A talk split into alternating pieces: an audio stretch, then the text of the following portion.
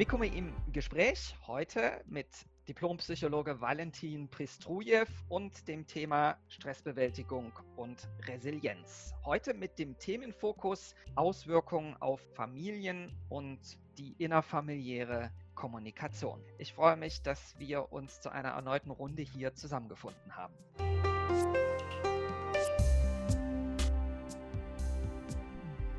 Aktuelle Meldungen aus China sprechen von steigenden Scheidungszahlen. Ich will das gar nicht kommentieren, aber Homeoffice, Ausgangsbeschränkungen hat ja schon Auswirkungen auf unser aller Familienleben und auf unsere soziale Konstellation. Wie hält man denn nun aus Ihrer Sicht als Familie die aktuelle Situation aus?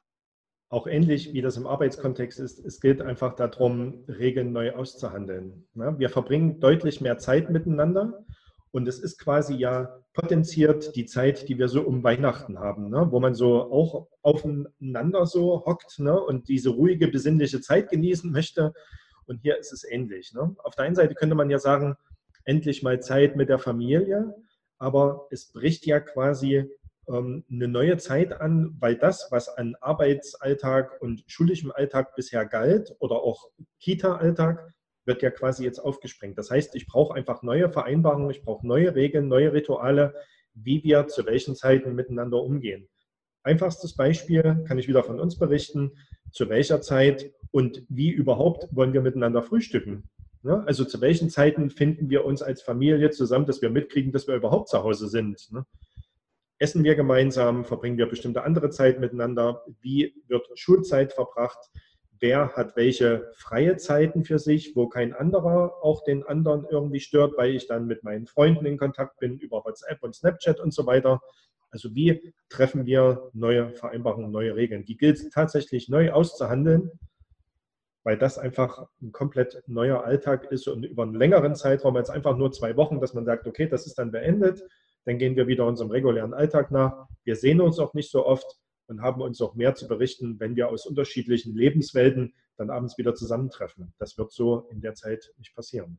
Wie schaffe ich die Trennung von, von äh, Familie und Beruf? Sie hatten es gerade angesprochen, wir, wir, brauchen, wir brauchen Regeln und trotzdem findet ja nun beides in irgendeiner Form im häuslichen Umfeld in vielen Fällen statt. Äh, wie bekomme ich das hin?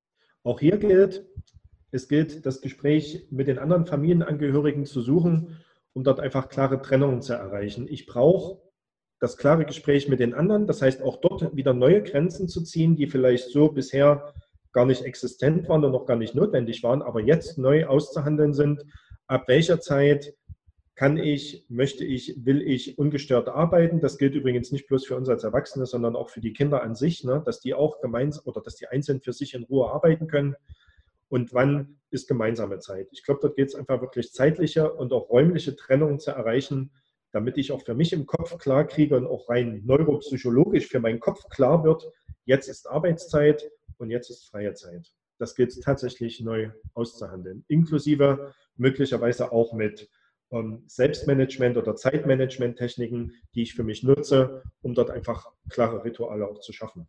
Kontakt außerhalb der Familie das ist ja so ein Thema, verlagert sich ja in vielen Fällen äh, auch in die, in die digitale Welt. Also ja. ich sehe es mit äh, auch ein Beispiel von, von uns. Äh, Oma haben wir noch äh, vor, wohl, wohlweislich in Ahnung, dass da was kommt, äh, noch mit einem, mit einem Smartphone ausgestattet, wo wir relativ schnell und einfach den äh, Videochat äh, ge gemeinsam machen können. Wie, wie, wichtig ist das, dass man äh, jetzt sozusagen versucht, über ja, die Möglichkeiten der Digitalisierung mit seinem Umfeld in Kontakt zu bleiben? Dass wir miteinander in Kontakt bleiben, steht erstmal komplett ja außer Frage. Ne? Auch hier ist ja die Frage, mit welchen Medien arbeite ich wann, zu welcher Zeit, was ist möglich. Also zum einen, äh, welche Plattformen kann ich dazu nutzen? Das sind unsere Kinder, was so die Virtuosität auf dem Mobiltelefon betrifft, ja deutlich weiter, als ich das bin. Und lass mir da ja auch technische Sachen immer noch mal gerne erklären. Also das ist auf der einen Seite schon wichtig. Andererseits ähm, überfordere ich nicht andere quasi damit, ne, weil die einfach mit dieser modernen Technik vielleicht noch nicht so ähm, umgehen können. und zum anderen, ähm, auf welche Kommunikationskanäle greife ich denn zurück? Ich versuche unseren Kindern ab und zu regelmäßig immer wieder mal zu erklären, dass das Mobiltelefon auch eine Telefonfunktion hat. Die dürfen die auch gern mal benutzen. Ne? Also es läuft nicht alles nur über diese ähm, Kanäle, sondern wie tausche ich mich auch im direkten Kontakt mit dem anderen aus, wo es nicht bloß darum geht, irgendeine Nachricht zu hinterlassen, sondern auch sofort auch adäquat darauf reagieren zu können. Also auch hier geht es um ein Thema, was ich auch vorher schon mit unseren Kindern diskutiert hatte, um das Thema Medienkompetenz. Ne? Also wie kompetent trete ich denn in Bezug auf andere mit bestimmten Medien oder Medienmöglichkeiten letztendlich auf? Und auf der anderen Seite, wenn ich in das Thema analoge Kommunikation gehe, also wenn ich mit meinen Mitmenschen in meiner Familie jetzt quasi zu tun habe, auf welche Art und Weise kommunizieren wir dort miteinander? Und dort habe ich ja die Chance, über körperliche Nähe, über Mimik, Gestik, räumliche, räumliche Nähe und Distanz noch viel, viel intensiver und klarer zu kommunizieren. Und ich glaube, auch das gilt es einfach ein Stück weit wieder neu zu entdecken, wie wir dort auch über Nähe kommunizieren. Also gerade wenn ich mir jetzt zum Beispiel Filme anschaue, die im Fernsehen laufen, wo man so früher nie darauf geachtet hat, dass Filme, so wie die gedreht wurden, zeigen, wie Menschen nah beieinander sind, sich in den Arm nehmen, um getröstet zu werden was heute alles gerade so nicht mehr geht. Ne? Also wie bewusst nutze ich das quasi auch innerhalb der eigenen Familie, auch sowas quasi zu kommunizieren und auch den Kindern oder auch meiner Frau deutlich zu machen, um, ähm, diese Nähe ist ein Privileg, was wir momentan haben, was wir vielleicht auch nutzen sollten. Aber das gilt halt quasi auch ein Stück weit wieder neu zu entdecken. Und gerade bei Kindern im pubertären Alter ist das mit dem Thema Nähe und Distanz sowieso so eine Herausforderung. Aber auch die brauchen das. Ja, die Herausforderung ist ja sozusagen, dass wir nicht in, in Isolation versinken. Also es ist ja, äh, solange man noch so ein Stück weit ein familiäres Umfeld um sich herum hat, was sicherlich auch anstrengend ist, weil man ja die ganze Zeit mehr oder weniger aufeinander hockt und wenig ja. Fluchtpunkte hat. Außer man setzt sich, wie Sie eingangs sagten, eben genau dieses, dieses strikte Regelwerk und, und schafft sich trotzdem auch Freizeit von der Familie, wäre das ja, wäre ja. das ja dann. Ähm, aber was macht das äh, mit, mit, mit Menschen, die da sozusagen eben nicht dieses familiäre Umfeld haben? Es gibt ja auch viele, viele Singles, die jetzt plötzlich mehr oder weniger ihre Kontakte auf der Arbeit nicht mehr haben. Ne? Ja. Was machen die denn? Dem bleibt ja nichts anderes übrig, als sich über äh, die sozialen, äh, möglich, äh, über die digitalen Wege in Kontakt zu bleiben. Ja, das ist tatsächlich eine der wenigen Möglichkeiten, die die haben. Und auch da ist ja die Frage, in welcher Qualität waren die sozialen Beziehungen vorher, dass es mir auch gelingt, diese Qualität und die Intensität der Gespräche, die ich dann führe, in diesem oder Niveau aufrechtzuerhalten. Auf der anderen Seite bietet es natürlich aber auch die Chance, vielleicht Kontakte, die mir aufgrund der Zeit in der Arbeit früher nicht so zu pflegen möglich war, die ein Stück weit zu reaktivieren. Ne? Also auch hier setzt wieder so ein Begriff ein, den ich so sonst auch gern verwende, also das Thema Selbstreflexion welche Kontakte will ich denn jetzt möglicherweise auch reaktivieren? Und wir sind ja, ich weiß nicht, ob man jetzt glücklicherweise sagen sollte, aber wir sind gezwungenermaßen ja alle in der Situation, dass wir uns mit solchen Fragen auseinandersetzen und vielleicht auch andere Personen froh sind, dass wir mit denen wieder Kontakt aufnehmen, um einfach dieses Gefühl von Zusammengehörigkeit und Gemeinschaft zumindest auf virtueller Art und Weise letztendlich zu pflegen. Und auf der anderen Seite wiederum, selbst wenn ich jetzt alleine bin, was habe ich denn für Möglichkeiten auch in dieser Zeit auch gut für mich selbst zu sorgen. Ne? Also es hängt ja nicht nur von dem Sozialen ab. Ich habe das vorhin, ähm, oder ich habe das ja auch bei dem Thema Selbstwirksamkeit schon mal gesagt, beim Thema Resilienz. Es geht auch darum, ähm, was habe ich für Möglichkeiten, auch in diesen Zeiten gut für mich alleine zu sorgen. Also diese Zeit des Innehaltens, des zur Ruhe kommens, tatsächlich auch im Sinne meiner persönlichen Selbstfürsorge zu nutzen und mir Dinge anzutun, die mir einfach gut tun. Also das heißt, in, in dem Moment auch so ein bisschen den, den Blick äh, auf, auf sich selbst zu richten. Dennoch ja.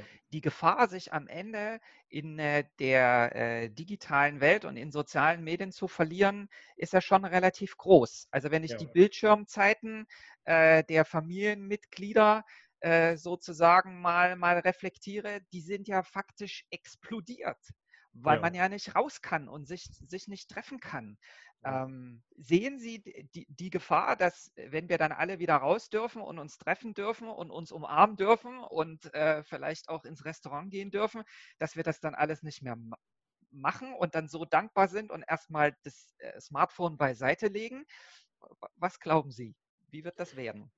Es wird eine Mischung aus beiden sein. Ich glaube, der Stellenwert, den ähm, digitale Medien inzwischen schon haben, der wird sich, der wird schon so bleiben, sagen wir es mal so. Ne?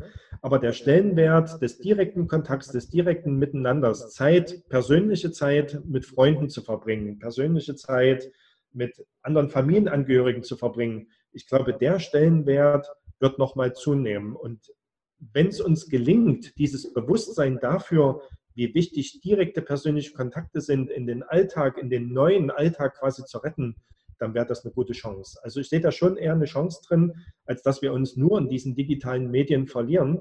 Und ich glaube, der Reiz dieser digitalen Medien ist dann irgendwann auch mal ausgereizt. Und die Frage ist ja auch, kann ich quasi auch in der Zeit, die wir jetzt miteinander verbringen, in Familie, auch Angebote machen, die für andere so attraktiv sind, dass ich sage, okay, wir vereinbaren zum Beispiel eine feste Handyzeit, ob die dann einzuhalten ist oder nicht, ist noch eine ganz andere Frage. Aber dass wir auch Gelegenheit haben, Alternativen zu schaffen, indem wir zum Beispiel mal ein Spiel miteinander spielen oder was ich so im regulären Alltag seit Jahren ja schon nicht mehr erlebt habe, was jetzt bei uns zu Hause passiert ist, dass mein Großer fragt, äh, mir ist langweilig, können wir mal raus im Garten eine Runde Fußball spielen. Da dachte ich, ich lasse jetzt alles stehen und liegen. Mhm. Bevor das Angebot nochmal kommt, nutzen wir das. Ne? Also auch solche Entwicklungen sind dann quasi sichtbar. Und das wäre ja auch eine schöne Chance, dass wir dort miteinander in Kontakt treten. Auf der anderen Seite, um das bloß noch zu Ende zu führen, ich sehe schon, dass das eine besondere Herausforderung ist, auch besonders für die Personen, die alleine leben oder die auch alleinerziehend sind. Was das für eine Herausforderung ist, dort nicht auf soziale Ressourcen in dem unmittelbaren Umfeld zurückzugreifen. Ich glaube, das ist schon eine besondere Herausforderung, ähm, dort sich selbst nicht aus dem Blick zu verlieren, weil die Verlockung schon ziemlich groß ist, immer wieder auf andere zu gucken, eigene Ressourcen zurückzustellen oder gar nicht mehr den Blick dafür zu haben, wie Selbstfürsorge für mich allein oder für mich allein als alleinerziehende Person funktionieren kann. Ich glaube, da braucht es Zeit, Muße und auch den Mut, über sich selbst nochmal nachzudenken. Hätten Sie da irgendeinen äh, sozusagen, also wenn ich mich in so einer Situation be befinde, wie, welche Möglichkeiten habe ich denn da rauszukommen? Da ich ja nicht körperlich rauskomme, ist ja die Frage, wie ich mental aus dieser Geschichte rauskomme. Und da sind wir wieder im Bereich der Resilienz angekommen, zu hinterfragen, welche Tätigkeiten, welche Aktivitäten, welche Hobbys kenne ich denn von mir, kenne ich aus früheren Zeiten, die es lohnt zu reaktivieren. Also die ich auch aus dem Kontext heraus meiner äh, begrenzten räumlichen Möglichkeiten heraus so ein Stück reaktivieren kann. Bestimmtes Hobby wieder zu pflegen, wieder mal ein Buch zu lesen, eine schöne CD zu hören und mich einfach hinzulegen und einfach nur der Musik zu lauschen, ohne gleichzeitig auf dem Handy was zu machen. Ne? Also so bestimmte Sachen zu reaktivieren, von denen ich weiß, dass die mir früher gut getan haben, die aber so in meinem regulären Arbeitsalltag oder überhaupt in meinem regulären Alltag in der letzten Zeit einfach gar keinen Platz mehr gefunden haben. Ne? Das ist, glaube ich, auch eine Chance, die da drin besteht. Aber das braucht einfach auch ein Stück weit Zeit, sich auf so ein Gedankenexperiment und auf so eine Erkenntnisreise quasi nochmal einzulassen. Das heißt, wir sollten jetzt die Zeit nutzen, um äh, ja ganz besonders auf uns Acht zu geben. Das ist die eine Seite. Und ja. äh, auf der anderen Seite noch einmal einen ganz äh, intensiven Blick auf uns selbst werfen und äh, ja, die äh, Zeit aktuell als Chance verstehen. Genau so ist das. Genau so ist das. Wenn man das nochmal als Vergleich nehmen möchte, es ist quasi wie beim CD-Spieler oder früher bei unseren typischen Kassettenrekordern einfach mal die Pausentaste einzulegen und dann mal innezuhalten und zu überlegen, was haben wir denn bisher eigentlich getan, was habe ich bisher gehört und wie gehe ich in Zukunft anders damit um. Ne? Lösungen reifen nicht im Alltagsstress, sondern wenn ich zur Ruhe komme. Und vielleicht reift ja auch die eine oder andere Idee oder Lösung, wie ich mit mir in Zukunft oder vielleicht auch gerade jetzt in der Zeit anders umgehen möchte. Dann wollen wir das versuchen. Ich sage vielen Dank für das Gespräch. Weitere Informationen zu diesen und anderen Themen finden Sie auf der Mikomi-Webseite unter mikomi-institut.de und beim Zukunftszentrum Sachsen unter der gleichnamigen Domain zukunftszentrum-sachsen.de. Dieser Podcast ist eine Produktion des Mikomi Institut für Mittelstandskooperation an der Hochschule Mittweida. Das Gespräch führte Lutz Schäfer, die technische Überarbeitung übernahm Steve Feige. Vielen Dank fürs Zuhören.